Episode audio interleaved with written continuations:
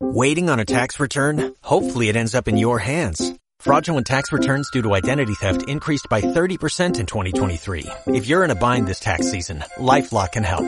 Our U.S.-based restoration specialists are experts dedicated to helping solve your identity theft issues. And all LifeLock plans are backed by the Million Dollar Protection Package. So we'll reimburse you up to the limits of your plan if you lose money due to identity theft. Help protect your information this tax season with LifeLock. Save up to 25% your first year at LifeLock.com slash aware. ¿Tienes taitantos? ¿Sobreviviste a las sombreras y a los pantalones nevados? ¿Eres de los que no esperan a verlas venir? Si es así, sin duda, tú también perteneces a la generación Fénix. Entrevistas a Gente Fénix, actualidad, directorio de empresas y servicios de utilidad y una seleccionada guía de ocio, porque nuestro tiempo es oro. Si eres de los que piensan que reinventarse es mejor que sobrevivir, generacionfénix.com es tu revista digital.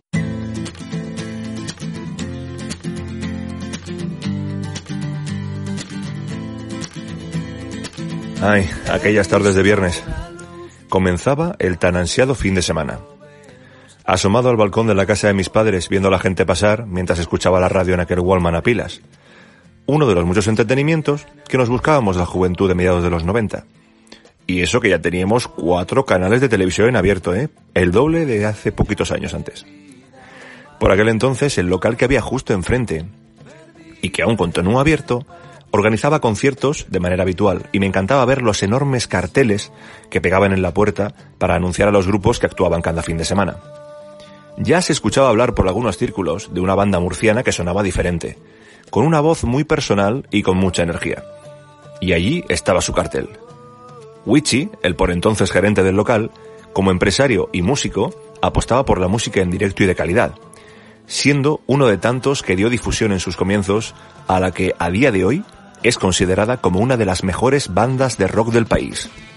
Ellos son M-Clan y hoy hablamos con su voz, Carlos Tarque.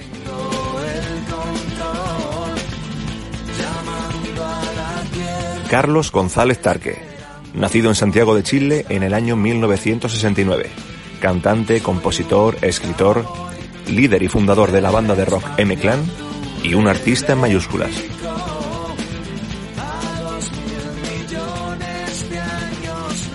Eh, bienvenido y mil gracias por contestar a la llamada del Fénix.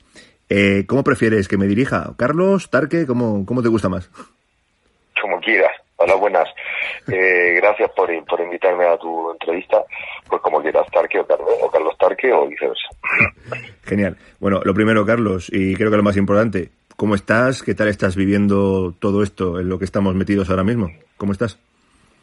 Bueno, bien, bien, estoy bien. La verdad que eh, bastante bien de salud, casi mejor que nunca, porque claro, con esto de tanto descanso y tanto no salir, pues pues eh, al final estás estás casi más descansado y casi más sano que nunca, ¿no? En el sentido de, bueno, pues de, relajación y eso.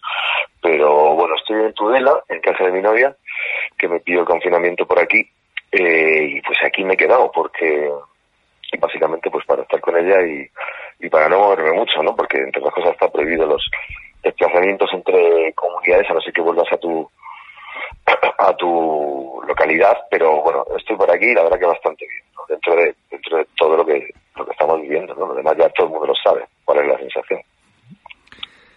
Vale, pues adentrándonos un poquito en lo que es la temática de la entrevista, eh, cosa curiosa lo que tiene que ir documentándose un poquito cuando haces estas cosas, y es que he descubierto, en este caso para mí por lo menos, que tú naciste en Santiago de Chile, si no me he documentado mal, pero realmente tú has crecido prácticamente en Murcia. Entonces yo me pregunto, a estas alturas de la película, ¿tú ya te considerarías casi casi un murciano de pura cepa o cómo, cómo llevas a Murcia tú dentro? Bueno, yo como tú bien has dicho, mira, mis padres son gallegos, yo nací en Santiago de Chile, he vivido en Santiago de Chile en muy poco tiempo, cinco años, luego viví en Galicia, luego viví en Madrid, luego viví en Murcia toda mi adolescencia, infancia, adolescencia, y muchos años donde más he vivido es en Murcia, luego me crié en Murcia. Pero yo ahora llevo 20 años viviendo en, la Marina Alta, en Alicante, en Denia, en Pedreguer, que es un pueblo de allí. Entonces, yo a mí me no, no, no, me no, quiero hacerme así como digamos o sea Murcia para mí es súper importante en mi vida me, mucho de mí está ahí pero yo no, no no quiero ni ser murciano de pura cepa, ni gallego, ni tal. Soy, es que no, no te sabría decir. Eh, amo todos los sitios donde, donde, donde voy. Desde luego, para mí Murcia es súper importante. Es el sitio donde más tiempo he vivido.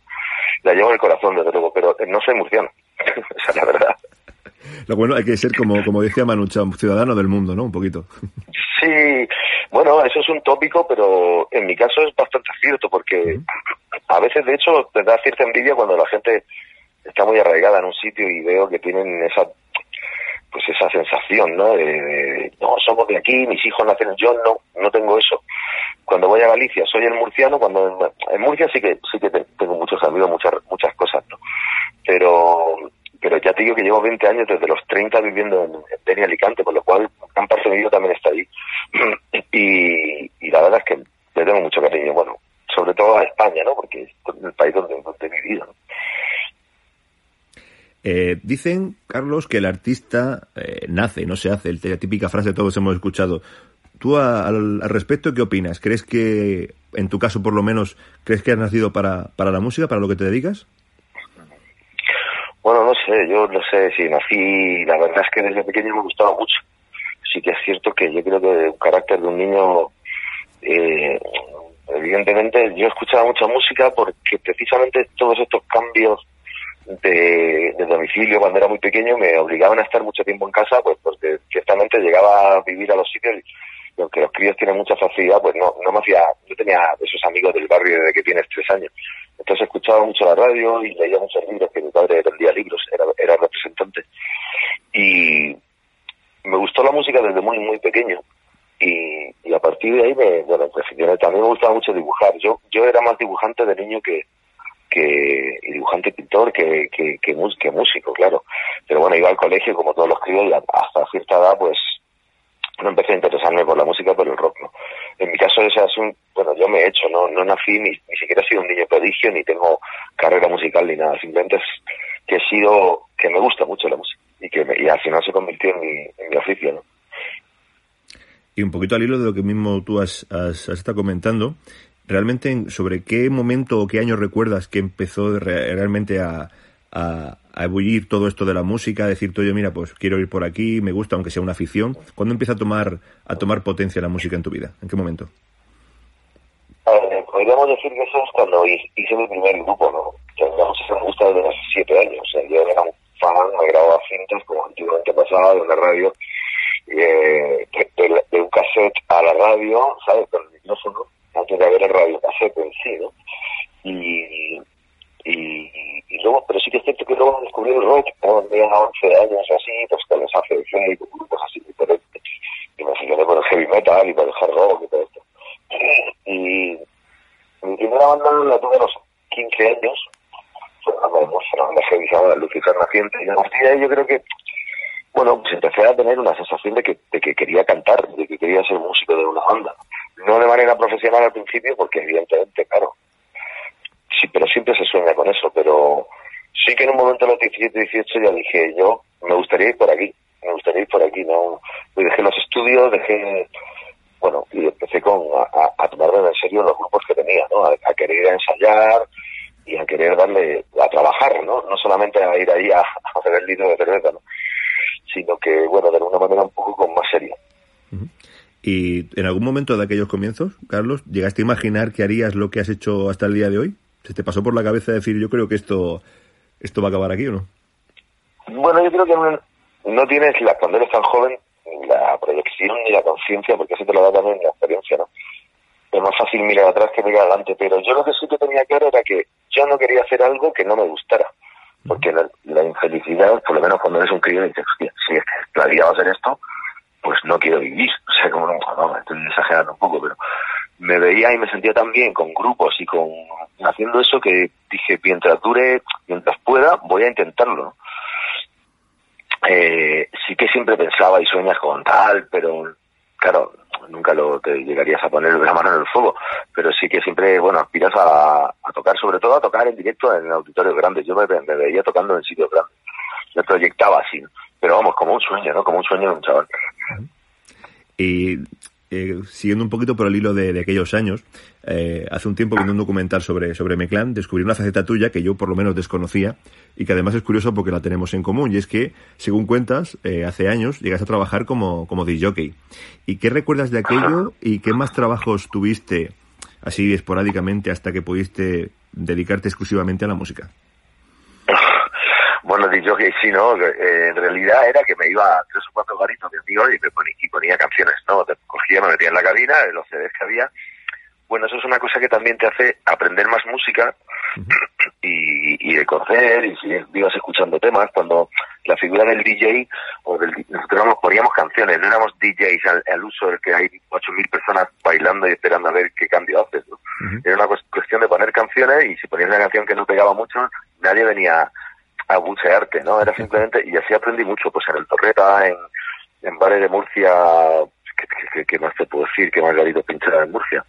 Eh, sobre todo pinchaba en, en un sitio en Mazarrón que se llama Galipote, que sí era un sitio grande, que habría como pues un garito de, de verano que, estaba toda la noche y poníamos rock, poníamos de todo, poníamos la música del momento, pues de repente pop rock español, ¿no? Que me gustaba mucho ese concepto también, ¿no? De ahí también pues que M-Clan haya tenido también esos derroteros, ¿no?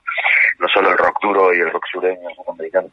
Y, y bueno, ¿qué otros trabajos he tenido? Pues, madre mía, pues eh, de, todo. Eh, hasta he trabajado en el campo, eh, he sido camarero, he sido repartidor en supermercados, he trabajado en armas, pero todo esto muy poco tiempo, claro. Pero en un circo también trabajé, estuve pues chapuzas, pegaba carteles, trabajos que no que no te ataran realmente a un horario, ¿no? sino que cosas temporales que pudiera que, que espacio para poder dedicarme a, la música. Genial. ¿Y cómo crees que hubiera sido toda esta historia tuya si no te hubieras cruzado en su día con, con Ricardo Ruiz Pérez durante, durante el servicio militar? ¿Crees que M-Clan sería la banda que conocemos hoy todos? ¿O hubiera sido distinto? Pues hombre, no sé. Eso ya es como un poco hablar del efecto mariposa. Sí, sí, un poquito. Yo no lo sé. Eh, eh, yo sí, sí tenía claro que yo iba con encarado a hacer una banda y a, a esas alturas ya de cuando conocí a, Ricardo, yo ya tenía los murciélagos con Santiago Campillo. Bueno, de hecho, a Ricardo le conocí antes, pero no hicimos la banda, lo hicimos después. Entonces yo, yo sí que tenía claro que, que, quería hacer un, o sea, que iba a ir a por todas. Lo que pasa es que es cierto que conocer a Ricardo, pues fue, se unieron unas fuerzas ahí muy importantes, porque él también, y ese entusiasmo nos lo transmitimos mutuamente, y nos hizo pues, pues, pues, que eso fuera imparable, ¿no? Eh, desde luego estoy agradecido de que haya sido así.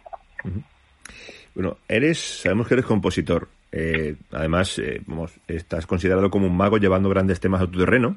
Prueba de ello, pues bandas, otras bandas que tienes aparte de Clan como Rollers o Gran Cañón. Eh, una pregunta que te quería hacer. ¿Crees que versionar grandes temas de siempre ayuda a mantenerlos vivos e incluso a mostrarlos a nuevas generaciones que no los disfrutaron en su momento cuando esos temas salieron? Sí, por supuesto, claro. Eh, yo, es que principalmente soy fan de la música, ¿no? O sea, y, y el hecho de, que una canción, hay mucha gente ahora que estoy haciendo unos vídeos de Instagram, poco la guitarra malamente, pero bueno, me lo paso bien y de hecho aprendo. Eh, mucha gente me dice, joder, qué temazo, no lo conocía. Pues me parece que sin, sin modestamente, no, estoy cumpliendo ninguna labor eh, como se dice, pedagógica, pero sí que es cierto que hay mucha gente que conocerá canciones que de otra manera pues a lo mejor no habrían llegado. Y al fin y al cabo es transmisión de cultura, de una cultura de la música que a mí me gusta. Y algo que es cierto que antiguamente estaba era más normal, ¿no? Los grupos hacían versiones de otros. Los, Rolling Stones, las primeras canciones que hicieron eran de los Beatles. Eh, los Beatles hacían versiones de Chuck Berry. Eh, ¿sabes? Era como que no había, porque a mí en algún momento me han dicho, joder, vale hacer versiones. Digo, oye, pues, ¿y por qué? ¿Qué tiene de malo hacer versiones? Parece como que es como de segunda, bueno, hay quien lo ha dicho, ¿no? No es que lo diga todo el mundo. Pero a mí me gusta mucho, no, hombre, no todo hacer versiones, pero sí que me gusta versiones clásicos. Vamos, yo como anécdota personal mía, no, sabes cuando salió el Llamando a la Tierra, la de gente que no sabía que eh, el tema era una versión de la Steve Miller Band. O sea, cuando aquello salió, recuerdo que muchísimos sitios repincharon el tema de la Steve Miller Band un poquito también como homenaje, poner varios y decir, jolín, qué trabajazo, qué bien, qué bien hecho está, ¿no? Yo eso lo recuerdo también, curiosamente. Bueno, sí, sí, sí. De hecho, se reeditó, hubo en los tiempos en los que los discos se vendían y se anunciaban en televisión, se reeditó un, un gran éxito de Steve Miller Band gracias, y además lo puedo decir con la boca muy grande, a que nosotros hicimos Llamando a la Tierra, porque el anuncio decía, eh, conoces esta canción pero no sabes de quién es. Qué bueno. porque todo el mundo conocía Llamando a la Tierra claro que también es normal. A mí me ponen ahora un tema de los años 40, eh, ¿sabes? Y tal, y qué temazo. Y, y, lo redescubro, pues es, pues eso es lo bueno que tiene, ¿no? Que, que hay mucha música antigua que se puede, hay que hacer música nueva, pero hay que mirar, mirar al pasado a mí me encanta para, pues para, porque ahí es donde está todo, es, al final es todo, ¿no? Uh -huh. Cualquier lead artística, ¿no? Eh, ¿Crees que cuando alguien tiene una banda, un grupo, ya sea un artista en solitario, ya que llega a un nivel de estatus considerable, ¿crees que, ya sea, bueno, en tu caso o en el caso de bandas que tú conozcas, ¿crees que se echa de menos la etapa del inicio de conciertos en bares pequeños, poco público, tal? ¿O crees que una vez que ya se conquistan los grandes escenarios, ya es, digamos, bueno, ya esta es mi meta, voy a aguantarlo lo que pueda y ya se desvanece el camino? ¿Tú qué opinas sobre eso? Bueno, yo pienso que que, que, que, si puedes intentar no perder la conexión con ciertas cosas, no sé cómo decirte, hombre, la variedad está al gusto. Está claro que tocar en sitios grandes pues te reporta... Primero hay que poder estar ahí, porque quien puede tocar en sitios grandes es quien llena sitios grandes.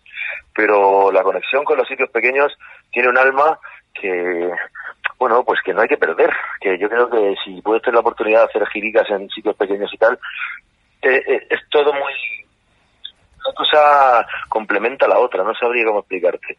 Eh, que tocar en un auditorio ante 20.000 personas es la hostia, ¿no? La sensación de tener enfrente esa masa de gente, hacer así con la mano y que 20.000 tíos, bueno, por lo menos que aunque sean ocho, levanten las manos, pues es, es una, sensación de, de, poder y de energía muy potente. Pero luego la esa cercanía del bar, de tocar en un bar que se oye como todo exitoso, también tiene una magia que, que en otro sitio no, es, no está, ¿no? Entonces, a mí me gustan las dos cosas. Eh, si puedo, si puedo, de hecho, por eso hago versiones a veces para ir a tocar a clubes y, y bueno, yo qué sé, la música es música, ¿no? Hay que intentar que suene en todos lados. Eh, muchas grandes bandas tienen un punto de inflexión eh, en el que más o menos todo cambia. Sabemos que en caso de Neclan han sido varios estos momentos, ¿no? Pero uno de ellos tenemos claro que fue en el año 99 y además con la, con la ayuda de Alejo Stivel y vuestro álbum Usar y Crear. ¿Cómo recuerdas sí. concretamente el, el, nacimiento de aquel álbum? Y cuéntame si aquello te pilló por sorpresa, lo que, lo que desembocó a raíz de aquello. Bueno, eh, el nacimiento de aquel álbum fue que Ricardo y yo decidimos eh, llamar a Alejo Stivel para la producción de un disco porque veníamos de hacer unos discos eh, que nos gustaban mucho y que nos llenaron, nos llenaban mucho, pero un poco estábamos como repitiendo una fórmula y queríamos llegar a más público, ¿no? Eh, eso y sobre todo que queríamos hacer música más más diversa, no estar encorsetados en un sonido. Eh, llamamos a Alejo y empezamos a trabajar y empezamos a abrir nuestra, nuestra cabeza. También eso nos abrió al gran público, esa es la verdad. Hay quien le pareció que el grupo se había hecho muy comercial. Digo yo, bueno, pues, pues vale, pues sí, sí, le digo, sí, es la verdad. ¿Qué tiene eso de malo? Que no vas a ser nuestro fan ya nunca más. Pues, pues lo siento mucho por ti. O sea, yo creo que comercialidad no significa menos calidad. Sí, porque tenemos una, o sea, poder llegar a más gente, o sea, no quiere decir que seas peor. Pero bueno, habrá quien piense que sí. Yo creo que hay, no sé, yo creo que M-Clan es, eh, si no hubiera dado ese paso, no, no habría, habría dejado de existir un par de años después, así te lo digo. Sin embargo, 21 años después o 20 años después estamos aquí hablando. Uh -huh. Entonces eso es importante.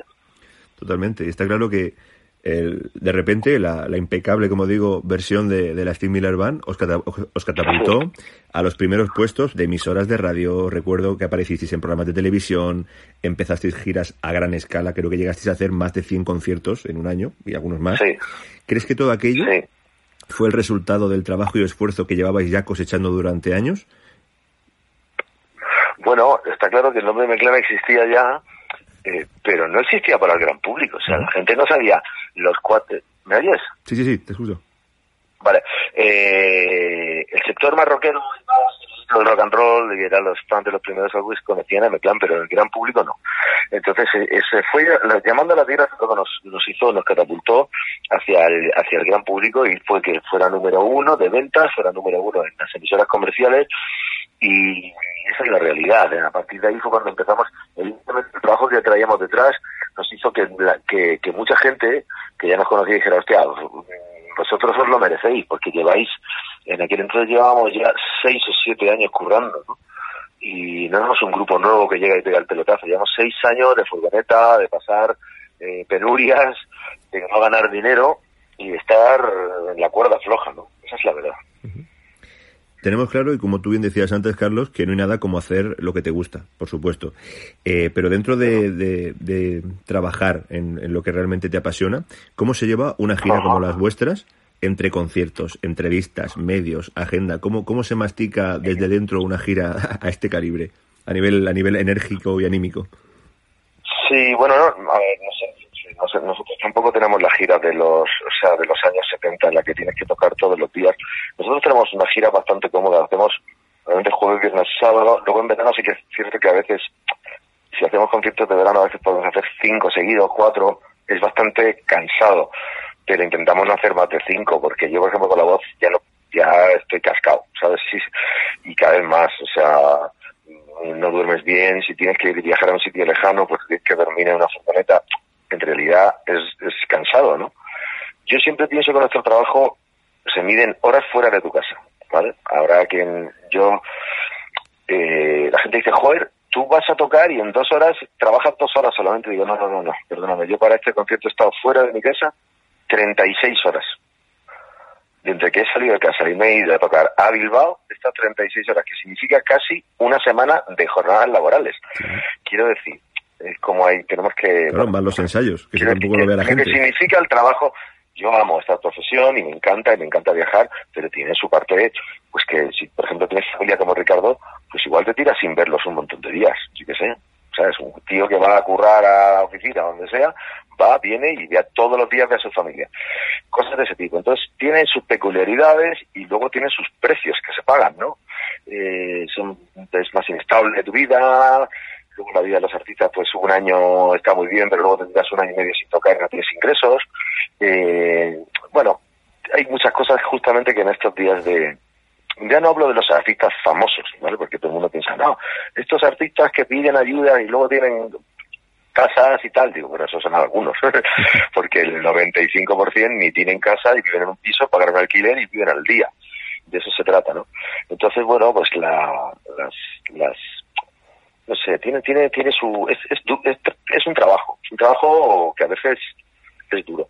En el caso de nuestras giras son cómodas. Nosotros, claro, llevamos 20. Es que a mí cuando me dicen, joder, es que, es que llevo 25 años. O sea, yo creo que ya me merezco que ir en unas condiciones de calidad, ¿no? O sea, para ir en una buena furgoneta, que llegue un conductor, que me lleven, que me traigan. Llevo 25 años en esto, ¿sabes? Entonces, pues, bueno, eh, la verdad es que lo llevamos bien y, y yo, vamos, a mí me gusta mucho. Pregunta, Carlos. ¿Qué opinas de la importancia que se le da a la cultura y en concreto a la música en, en nuestro país? Bueno, esa es una pregunta muy interesante. Yo pienso que se le da la importancia, o sea, a la cultura se le da la importancia hasta que hay, hasta que cuesta. o sea, todo el mundo aprecia mucho a los artistas, todo el mundo nos agradece mucho que en estos días estemos eh, eh, bueno, pues exponiendo nuestros talentos o nuestras historias en internet gratuitamente y todo el mundo le gusta y todo. En el momento en que hay que hacer una inversión o tiene que haber ayuda para para la cultura piensan que eso es una cosa de quinta, no de segunda, no de primera necesidad de quinta, o sea que primero está todo lo demás. Eh, y, y, entonces yo creo que tiene que cambiar el chip porque yo digo, ¿qué habría sido y qué está siendo de este confinamiento y de toda esta um, esta situación, incluso de la vida normal, si no existiera la cultura, ¿no? O sea, eso por un lado, ¿no? Que podemos hablar de cultura como entretenimiento, ¿vale? ¿Okay? Eh, y luego ya está el hecho de que, de que la cultura no solo es el entretenimiento, la cultura es lo que hará que dentro de 50 años, la cultura, el deporte, hará que dentro de 50 años se recuerde quiénes hemos sido. Porque cuando se habla de un pueblo de hace 100 años, ¿qué, ¿de se habla? De historia y de cultura, de los escritores que fueron, del legado que se dejó. Esa es la cultura, el legado. No solamente ya de artistas que cantan, sino de, de, todo lo que el pueblo, del que, de que la sociedad ha dejado. ¿Sabes? Bueno, por supuesto también de grandes empresas, pero que parece que la economía es lo único que hay en el mundo, ¿no? Y que la economía es lo primero, que tal. Claro, cuando se habla de economía, se habla de economía de, de, grandes firmas y de, y de los bancos, ¿no? Bueno, me estoy, un poco perdiendo por... Yo creo que la cultura hay que prestarle más atención y hay que cambiar el chip en cuanto a que la cultura no solo es entretenimiento, la cultura es educación y es historia y es futuro. Es lo que hará que se nos recuerde en el futuro. Y, y al hilo de lo que acabas de decir, hablando de educación, ¿crees que ocupa el puesto que debería dentro de la educación de las nuevas generaciones, concretamente en la música? ¿Crees que se le da la importancia que se debería en la educación? Bueno, yo sin estar eh, directamente conectado no tengo hijos, pero yo creo que no. Yo creo que se ha eliminado la, la, asignatura de música de un montón de colegios, o no sé si de todos, es que realmente no, no estoy súper conectado, pero claro, ahora la música, que es una cosa que es de consumo cotidiano, diario, y para mucha gente vital, resulta que no está en las asignaturas de colegio, pero sí está, por ejemplo, bueno, religión, ya ahí ya no me quiero meter porque pues, si, entro ahí no quiero ni entrar. Eh, pero otras asignaturas que realmente son mucho menos importantes en la vida que la música, ¿no? En, serio, o sea, en cuanto ya solamente a tiempo. Eh, y ya no solo música, sino, bueno, yo creo que mm, tendremos que cambiar el chip, ¿no? No es del niño que aprenda flauta, es que no se trata de eso. Se trata de, enfocar la historia de la música, no sé creo que eliminar la música del colegio es, sencillamente incomprensible. La palabra para mí es incomprensible.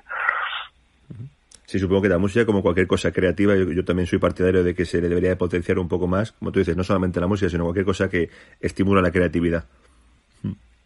Sí, bueno, la creatividad es lo que hará que en el futuro tengamos ideas, ¿no? Porque si solamente estudiamos, memorizamos la historia, que es importantísima, eh, memorizamos números, cifras, matemáticas, tal, eh, al final vamos a ser robots, ¿no? Yo creo que estimular la creatividad es lo que hará que luego haya grandes empresarios con grandes ideas, no solo, ¿sabes? O sea, que tan, esto que tanto parece que es como lo principal, ¿no? Que es todos los empresarios que mueven la economía. Yo creo que, que hay que estimular la creatividad y que, y que, y que sobre todo hablamos de cultura, para mí es importante que la gente piense que no piense en cultura como entretenimiento y espectáculos, sino como algo que hará que se nos recuerde en el futuro y que seamos un país, ahora que está tan de moda este nacionalismo español, país importante en el, en el mundo. Porque cuando tú te vas a Estados Unidos o te vas a China o te vas a tal y hablas de España, eh, bueno, te hablan básicamente de Velázquez, de Picasso y de Camarón y de, ¿sabes?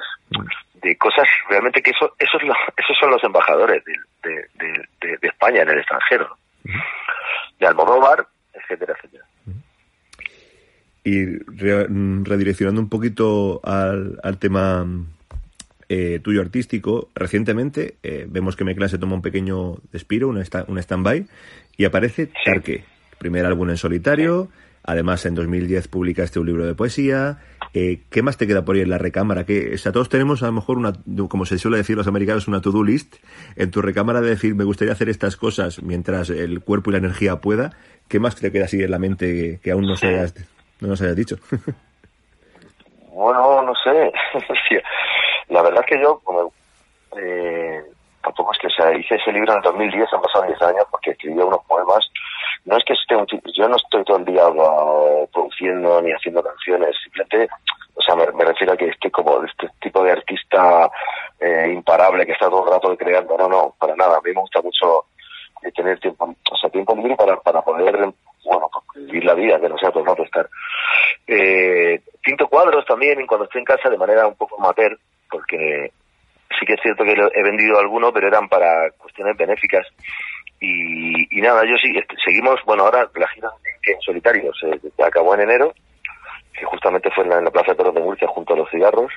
Ha sido un disco, bueno, una gran experiencia para mí porque ha sido un disco en solitario, volviendo un poco al rock clásico que, que, que es de donde yo vengo, son mis orígenes, ¿no? Entonces fue un reencuentro ahí con el rock and roll muy, muy interesante. Y ahora estamos, bueno, ahora estamos a la espera de que vuelva la normalidad y ver cómo podemos enfocar lo nuevo que estábamos eh, planteando con el plan que era un disco Y bueno, normalmente para finalizar las entrevistas, y me encanta hacer una cosita, igual que durante muchos años, no sé si seguirá haciendo o no, en los discos, ¿sabes tú que a veces abajo ponía algo así como bonus track? Yo tengo las bonus questions, que son como tres, cuatro preguntitas rápidas para que digas así más o menos lo primero que te venga a la mente cuando te las haga. Vale. Si ahora mismo tuvieras que decir un disco y una canción de M-Clan, de tus favoritas, que llevas siempre contigo, ¿cuáles serían? Disco de M-Clan, canción favorita, hostia, es que esta es la pregunta del millón. Una de ellas, tampoco tiene que, ser la, perfecta. Ya, bueno, claro, bueno, pues diría, por ejemplo, no sé, eh, Calle sin luz, del disco para no ver el final. Un artista con el que aún no has actuado, pero te encantaría hacerlo. The, eh, no, The Rolling Stones sí que canté con él, estoy leyendo junto con Leiva, eh, o sea, cantando una canción con Leiva. Eh, pues no sé, a los, no sé, no sé Neil Young. Un concierto de tu carrera, ¿con cuál te quedarías? Concierto de mi carrera. Pues cualquiera de las dos noches en el Price que quedaron grabadas en el disco de mi Carlos, ¿te imaginas un mundo sin música? No, no quiero imaginármelo. Sería un mundo bastante más, bastante peor. Sí. Y... Sin ninguna duda, vamos. Yo creo que nadie tiene dudas acerca de esto, ¿no? Sí, bueno. Nadie. O sea, no. Yo supongo que habrá alguien en, el mundo que no le guste la música, porque de todo hay en, este. Pero es, es, todos tenemos claro que es bastante raro esto, ¿no? Que haya alguien que. A mí la música no me gusta. O sea, no quiere decir que te encante, pero que, que, que, no, que, no, que, no, que no te guste. Hay, mucha más gente que no le gusta el deporte que que no le gusta la música. ¿No crees? Sí, sí, estoy de acuerdo totalmente. Es algo muchísimo más popular. Sí. Y, y por último, la pregunta que siempre hago a casi todo el mundo, ¿dónde te ves en 10 años?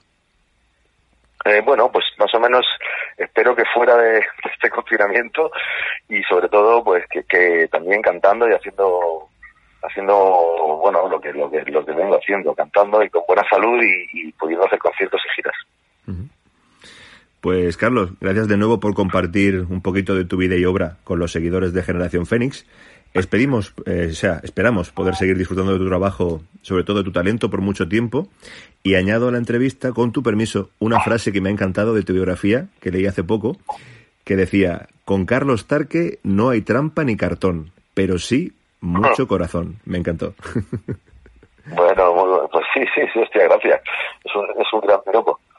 Gracias a vosotros y, y aquí estoy para lo que haga Bueno, Carlos, un fuerte abrazo y espero que pronto no solamente podamos charlar, sino que podamos verte en un escenario como estamos acostumbrados dándolo todo. Así que te mando un fuerte abrazo.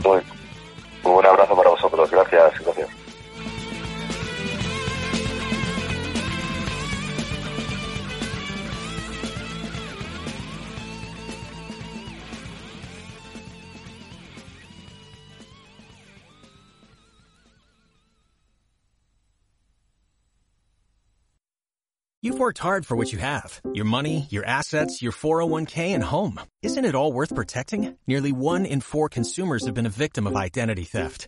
Lifelock Ultimate Plus helps protect your finances with up to $3 million in reimbursement. LifeLock alerts you to identity threats you might miss. And if your identity is stolen, your dedicated US-based restoration specialist will work to fix it. Let LifeLock help protect what you've worked so hard for. Save 25% off your first year on LifeLock Ultimate Plus at LifeLock.com slash aware. Terms apply.